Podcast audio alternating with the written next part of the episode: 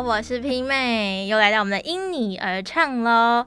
我记得之前啊，有跟大家聊过很多次，就是跟网络有关的话题。呃，之前也答应大家说，谈到了网络霸凌这件事，那一定要呢，请这个法律专业的朋友来跟我们分享一下。所以呢，今天又邀请到了法律百科的西婷来到节目当中，主要呢就是想要跟大家分享是，其实网络现在已经是我们生活当中的必备品之一了，就是没有它真的不行。而且呢，其实很多时候就是都会用这种社群平台啊，会来分享一些事情，也算是一个沟通的管道。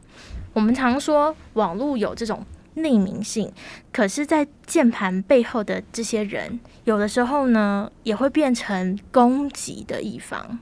所以，我就在想，呃，网络霸凌这件事情，我们都常说言论自由，言论自由，是不是真的在这些平台上可以畅所欲言？还是说有哪些话其实是 NG 的？所以，还是邀请我们的西婷来跟我们分享一下。各位听众朋友，大家好，我是法律百科的西婷，今天很高兴可以就是再来到现场来跟大家分享在网络世界当中，哎，跟法律有关的议题。嗯，刚听没有提到说，哎，在网络世界是不是什么都可以说，还是有些禁忌 NG？对，那来分享一下网络霸凌，它其实是霸凌行为的其中一种方式。因为霸凌有很多，可能有实体的啊，那网络是其中一种方式。它有什么特性？大家可以想想看啊，网络社群像 FB 啊，或是呃 d c a r d 啊，他们有什么样特性？主要有两个，一个是匿名，匿名刚刚说到，对，然后第二个呢是传播力很强。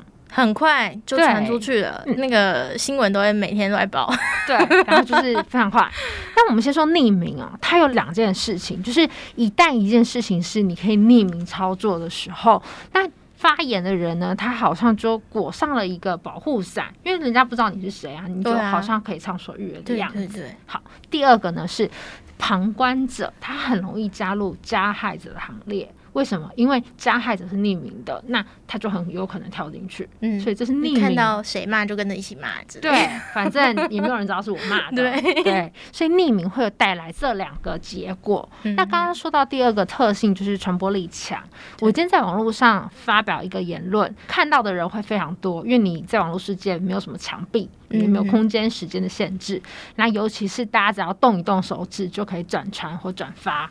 对，所以它传播的速度就会非常的快。那我就听到有一个就是专家，他就形容，就是网络霸凌是受害者，他就像被盖上一个布袋，然后被那个棍棒乱挥，因为他不知道是谁害他，因为网络匿名嘛，那就是这些不好的言论啊，对，攻击。攻击，大部分都言语嘛，对，大部分言语就是文字言语，那。但是他不知道是谁嘛，因为他可能匿名或是用一些呃昵称，所以说他就是很像哦被蒙着布袋被乱打。对，那另一个形容我觉得也非常的就是。对，就是说这个受害者他面对的敌人就是没有现身，暗藏在深处，就是他根本看不见，可以用任何形式发动攻击，然后让被害的这个人招架不住。对，这是我听过就是很写实的这样的描述。那如果说到在呃网络社群当中，尤其是校园，那他的网络霸凌的行为为什么会很严重？那我们可以想想看，我今天如果是在实体生活当中，我上学会遇到霸凌行为，可是我放学我就可以离这些人远远的，我就可以躲到家里，或躲到你们找不到我的地方。对，就暂时离开了这个被霸凌的环境。对，可是如果你就是网络霸凌，你上课的时候，嗯，有拿起手机就会受到伤害。回家呢，这些手机的网络资讯继续跟着你，他就形影不离。是，就是网络霸凌它比较恐怖的地方就在这里。可是有的时候会有些人说，那你就不要看就好啦，你干嘛还要看？嗯，对不对？对，但是呢，这些事情是不应该被发生的，因为你说本来就不应该去霸凌别人，对本来就不应该说这些话。是，那如果你说你这个被害的人他不去看，好像蒙着眼睛就一切没事，诶，可是其他人会看到啊，那他的父母，那或是他的其他的朋友看到，一样会对他产生负面的观感，那这是不是还是一样会有伤害呢？哦，所以还是一样。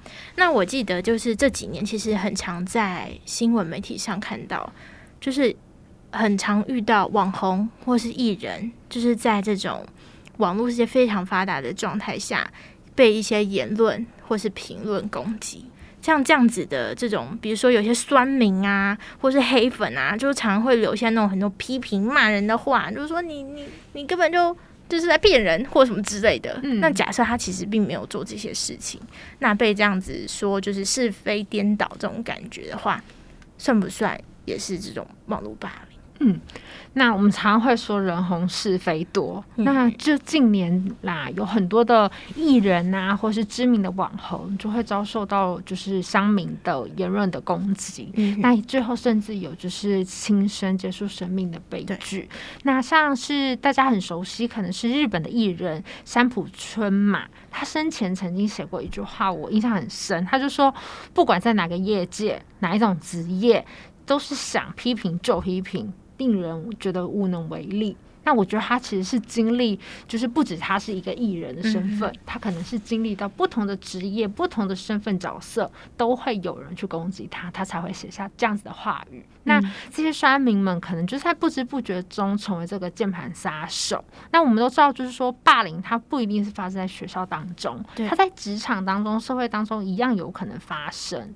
那这就会回到说，哎，霸凌这个词，它在法令的规定当中，它只有规定在校园霸凌里面，所以其实并没有职场霸凌或者社会霸凌这样的字眼哦。法律规定只有在校园当中。如果说对于霸凌这个定义有兴趣的话，我们可以去查询呃《校园霸凌防治准则》的第三条，它有很明确的规定。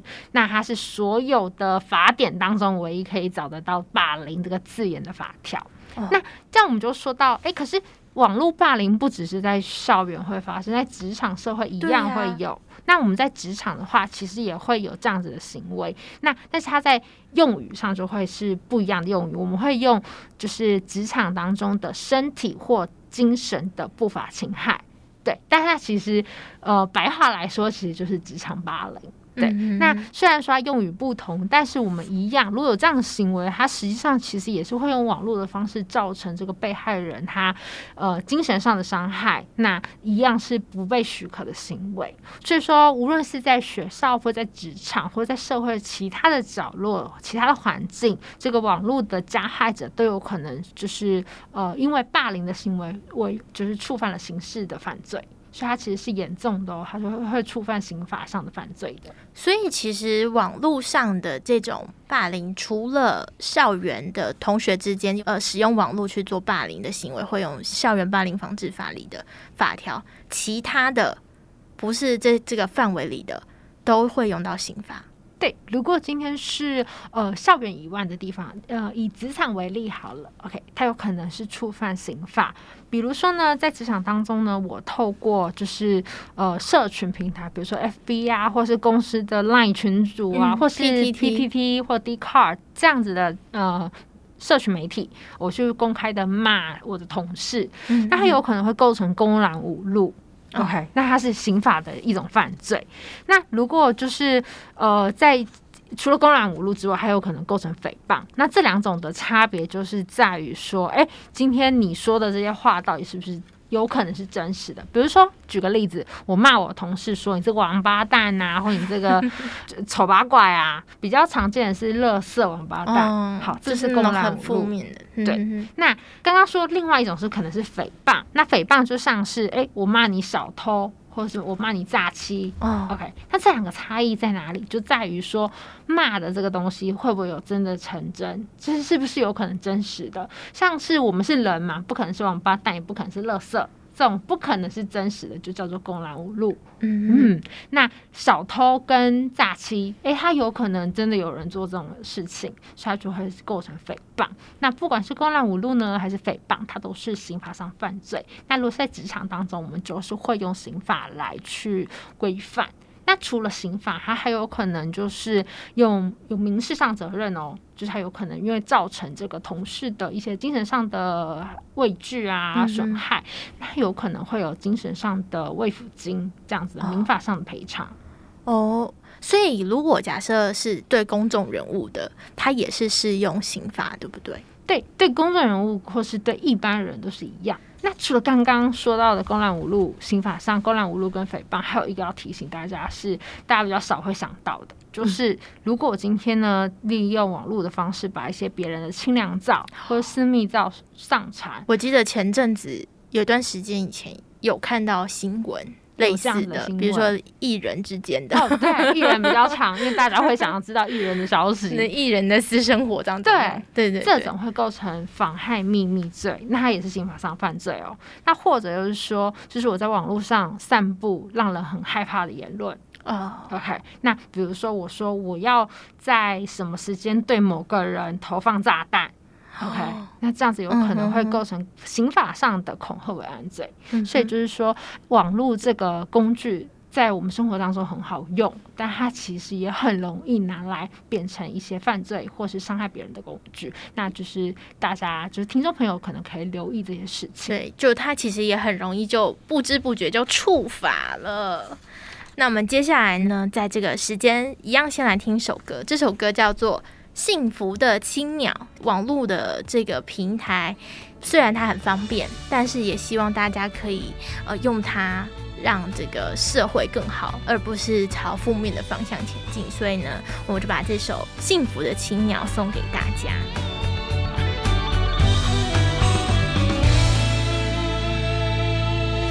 打开了我的视线，一切都变得明显。曾经流过的眼泪，再一次又断了线。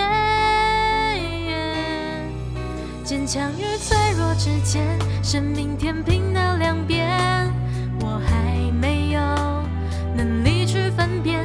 期待手中的幸福再一次能够出现，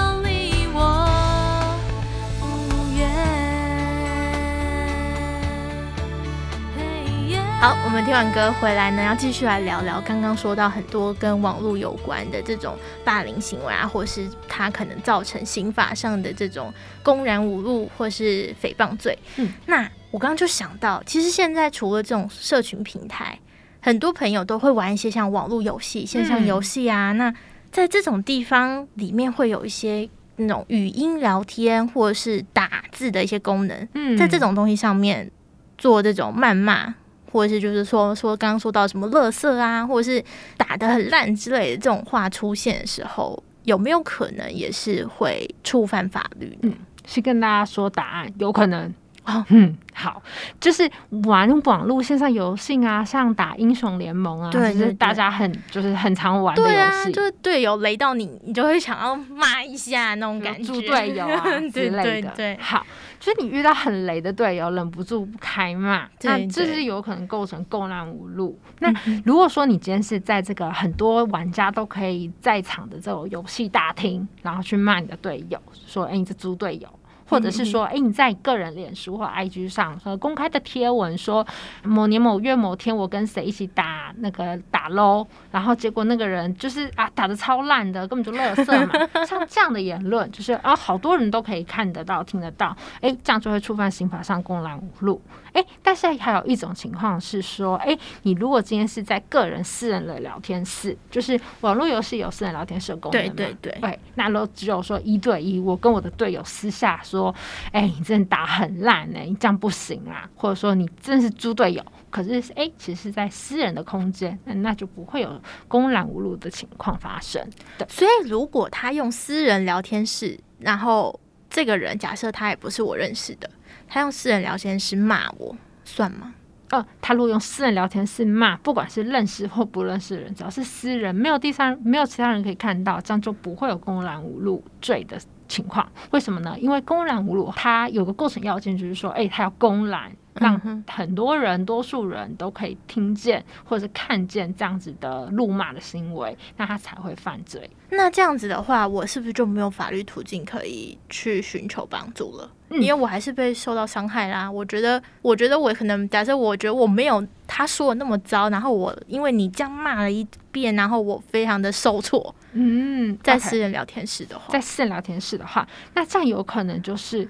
嗯，但是我觉得很难成立，很难成立民法上的侵害，就是我受到言语上的侵害，导致我身心状况不佳，然后可能我精神状态不好，所以我要请求精神上的慰抚金，所以它有可能会构成民法上的就是呃精神上的损害赔偿，但是这比较难啦，就是今天我被骂。我很难，就是因为一个谩骂、一次性的这样子的指责，就会构成真的身心上的损害，就比较难构成。但是它还是有这个可能性存在，它不是完全是零的。那如果是刚刚说公然侮辱不能成立，那诽谤罪呢？嗯，诽谤罪的话，因为它就是要是像刚刚举例的小偷。哦，或者是哎诈欺，就是一呃可能真的有存在的情况下，哎，他才有可能就是构成呃诽谤罪。所以在刚刚这样子的情况，就是刚刚这个情境里，就是打游戏，然后就是呃因为队友很做的很糟，那通常骂的不会是骂你小偷或诈欺，所以就比较不会是就没有办法哇。所以大家真的是 要好好保护自己，也不要去随意骂别人。对，然后这里想要提醒大家一件事，就是通常打这些游戏年龄都是比较年龄层低的孩子，就也有年龄层低的。对对对，嗯，那我特别想要跟大家就是介绍的是说，哎，如果今天这个加害者他的年龄是十二到十八岁的少年，那他如果违反这些刑事案件，像是刚刚说的公然侮辱。对，那他都会是用少年事件处理法来处理，所以他的处理就会是用少年法院或者是少年法庭来审理。那他的就是处罚可能会有比较不一样，因为他还是孩子嘛，就是法律上会给他一些比较特别的处理。那就是有可能会是请少年保护官啊来督促他的日常生活，或者是看他的生活学业啊，就是有没有偏颇，那会是有这些少年保护官介入，然后甚至会。给予违法的孩子们就是一些心理辅导，那或者是哎配合学校或是医疗或是社福机构，然后协助他可以回归到正常的生活。那所以说，今天如果你是十二岁到十八岁的孩子去触犯了这样子的刑法，那他会跟成年的大人会有不一样的就是处处理。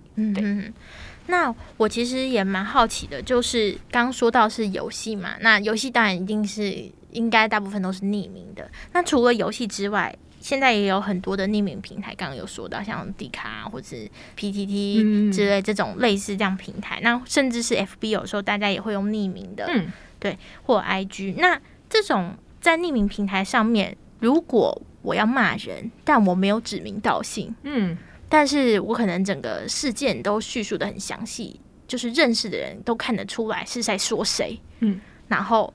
这样子的状态下，如果我们遇到这样的这个行为，我们可以寻求法律途径吗？比如说，假设我知道他就在说我，那我可以提高吗？嗯，好，法律会不会介入这样情况呢？会。会会，即便我们没有指名道姓，但是如果多数人都可以借由这些很仔细的描述去看得出来，对，看得出来这个你在骂的对象是谁，那这样子的情况就还是会法律还是会介入哦，你还是会构成公然侮辱罪哦。那这里的公众要特别提醒大家的是，他不是指所有人，OK，他有可能是指说，哎，知道这件事情的多数人，或者是认识这个事件主角的人。那举个例子来说，就比如说 A 呀，他就说，呃，那个自以为是的人，每次都穿呃全身红的衣服在球场上打球，他根本就是一个废渣。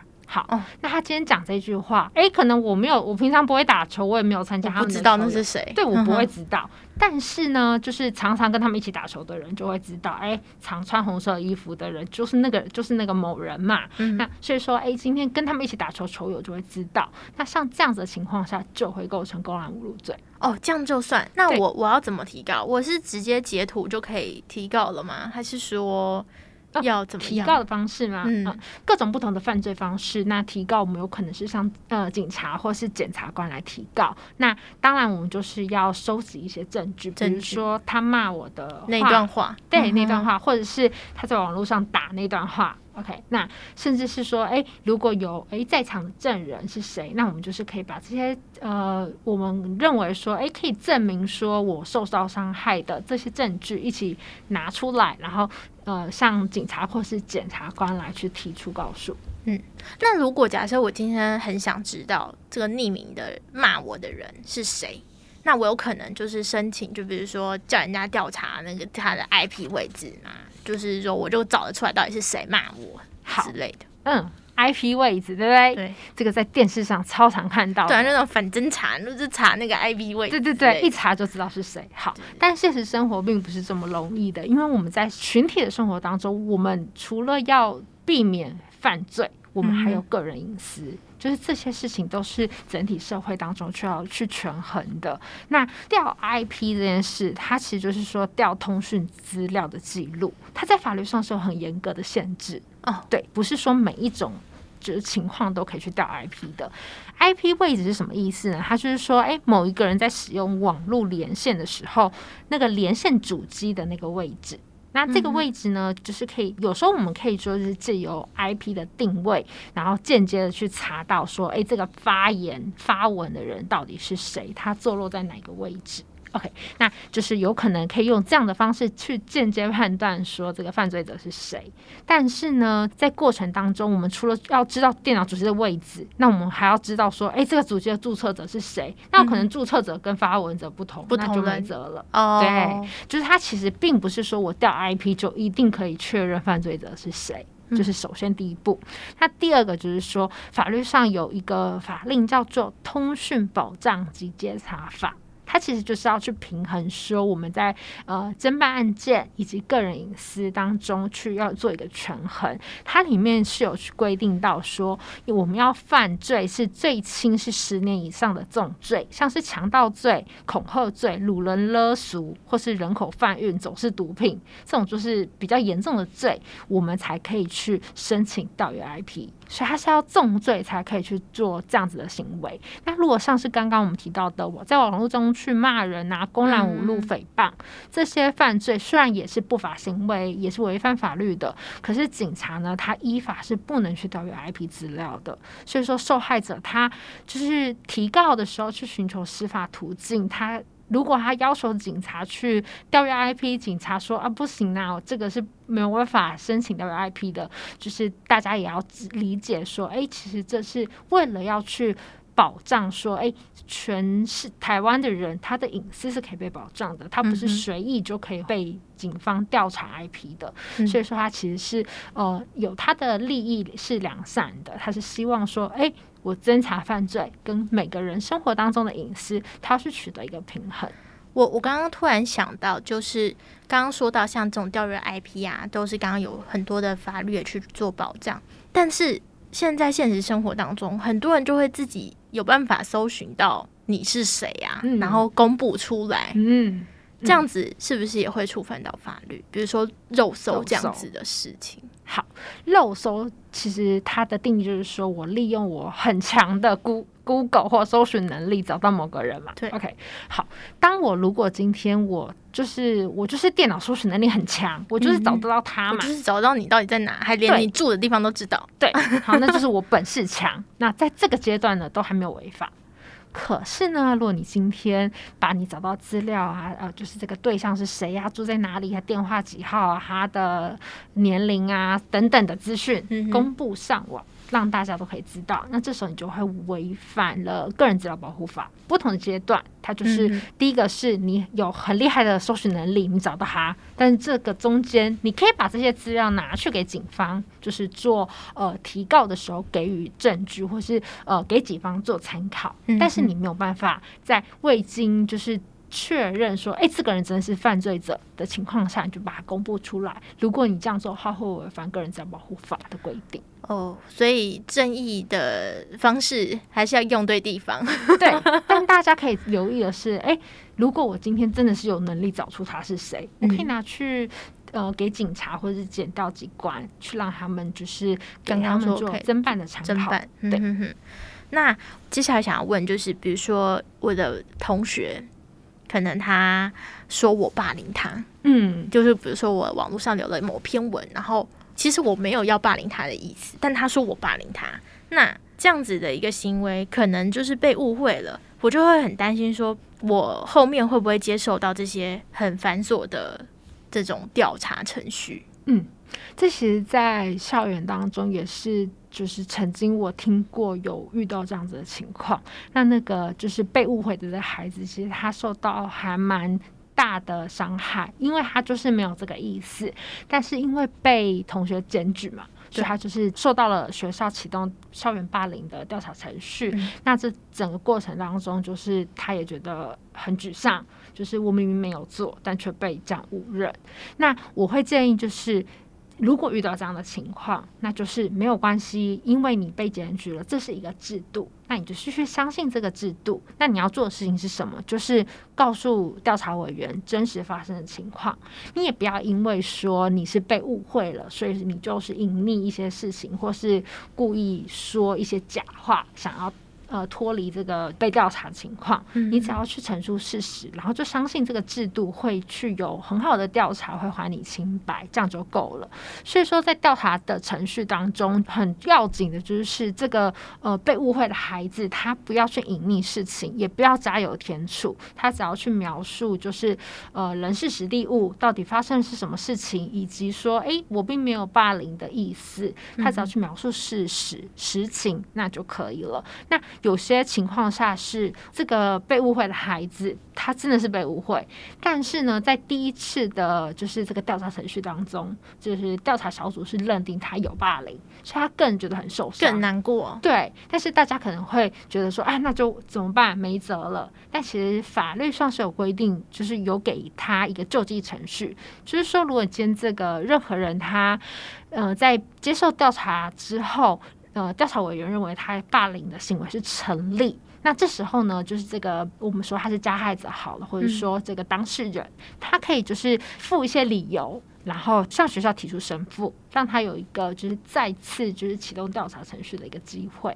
嗯，对，所以也不要太灰心，大家比较容易理解的状态就是上诉。对，我要上诉这样。好，那我最后一个也是我一直很想问问题，就是。很多时候，父母亲啊，发现自己的孩子他可能被霸凌了，就是很想要为自己的孩子排除这样子的困难，因为他觉得可能我的孩子他不会怎么解决，然后于是我就要伸张正义，然后争取这个公道。那可是孩子其实不想说出来。那如果父母亲或是他身边的朋友想要帮他说的话，有没有可能就是启动这样子一个校园霸凌的程序？如果我们是说校园霸凌程序，在校园内的这个程序，任何人、所有人哦，不管是父母、朋友或同学、隔壁班同学，或是学校教职员，只要知道哦有发现有可能有霸凌事件，都可以提出检举。嗯 OK，那如果是父母他的孩子的父母的话，就是可以直接申请到查。所以说，呃，任何人其实都是有机会去启动这个调查的程序的。那即便当事人被霸凌的当事人不想说出口，那他的父母朋友其实都是可以协助开始启动这个程序的。那如果是像在职场的时候呢，像是就是已经出社会了，已经没有呃校园霸凌防治法的那种保护的时候，嗯，这样子父母亲或是他的朋友有没有可能帮他去提起司法诉讼之类的？好，如果说是在职场的霸凌，那我们就会是用形式上或是民事上的途径去解决嘛。好，那我们现在讲形式，因为刑名不同。在形式上的话呢，如果说就是呃会发生的情况，最多的就是公乱侮辱跟诽谤。好，这两种罪呢，都是属于告诉乃论罪。大家不要太害怕这个名称，这个名称的意思就是说，只有享有告诉权的人才可以提出告诉，叫做告诉乃论罪。那公然侮辱跟诽谤都是属于告诉乃论罪。所以说呢，有告诉权的人提出告诉，警察或是检察机关才可以开始启动调查程序，那也就才会有后续的法院审查。所以说，没有告诉权的人就不可以提起。那有告诉权的是哪些人？好，那就是呃，刑法上就是有规定说，呃，在刑事诉讼法里面规定啦，被害人呢，他的法定代理人跟配偶都可以独立的提出告诉。那法定代理人通常就是他的父母、父母亲，对，父母亲或者是呃监护人，好，或者他的配偶都可以独立提出告诉。那独立提出告诉什么意思？就是他可以违背当事人的意思，就是如果当事人不想提告，我是他的配偶或者我是他父母亲，我可以帮他提告。对，没错。但是就只有这两种身份的人可以，所以也就是说，如果是他的朋友或是他职场上的同事，就没有这个权利去提出告诉。那这是刑法的部分。嗯哼，对。那呃，我会建议说，哎，其实，在这种提告的过程当中，就是你如果违背当事人的意愿去提出告诉，可能其实当事人有他自己的考量，所以最好的方式其实真的还是说。父母或者是配偶要跟这个被害的当事人可以有一个比较好的沟通之后，有一致性的决定才去做出提告的这个动作。嗯哼，对，那这是刑事上面的情况。那我们接下来民事对民事呢？民事就不一样喽。民事的话，我们会规定在呃民事诉讼法里面去规定。那有完全行为能力的人呢，就会有诉讼的能力。那如果没有完全行为能力，那他就是当然是由他的法定代理人来代替他来提出告诉。那完全行为能力就是在民法上来说，目前是二十岁。那我们之后会在二零二三年的时候会修法改成调降为十八岁。总之就是说，A 间成年的人，他就是会有呃告诉权。但今天如果是你今天在呃职场上工作，但你只有十九岁。好，那你收到了这些就是欺负的或者是霸凌的事件，然后你想要提起民事告诉，那你就需要有你的法定代理人，通常就是父母来去协助你来去提告。所以说，我们就会知道，只有法定代理人，通常是父母才可以有这个权利。那这个被害当事人，如果他的兄弟姐妹啊，或是他的亲朋好友，其实是没有这个权利去提出民事告诉的。是，所以刚刚有说到，就是。如果要提出告诉这件事情，还是希望所有的朋友，就是您跟您的父母亲或是您的配偶，好好讨论完以后，再来决定是不是要提高，尽量不要违背他的意愿。对，这样其实是比较好的一个做法，因为违背意愿，你可能会呃不知道当事人有哪些考量，那就是去贸然提告，可能反而会造成他其他的困扰或是不便。嗯哼，好，所以今天呢也很高兴，就是可以邀请到我们的法律百科的西婷来跟我们分享，就是在网络上我们有很多需要注意的地方，其实一不小心。真的就是会变成犯罪，然后也是会伤害到别人，当然也有可能伤害到自己。那所以也希望大家就是在网络的使用上呢，大家都可以多加注意，也希望可以就是都在这个网络的世界都很和平啊，不要再有大家很多这种谩骂啊或者是攻击的这件事情出现。那我们今天的英年唱就到这里喽，大家拜拜，拜拜。带着幸福的轻描，在天空不停盘旋，越过伤心的季节，你是否也看得见？彩虹像一道誓约，横跨在你我之间。雨过天晴，绽放的蓝天，告别灰色的从前，等待奇迹的出现。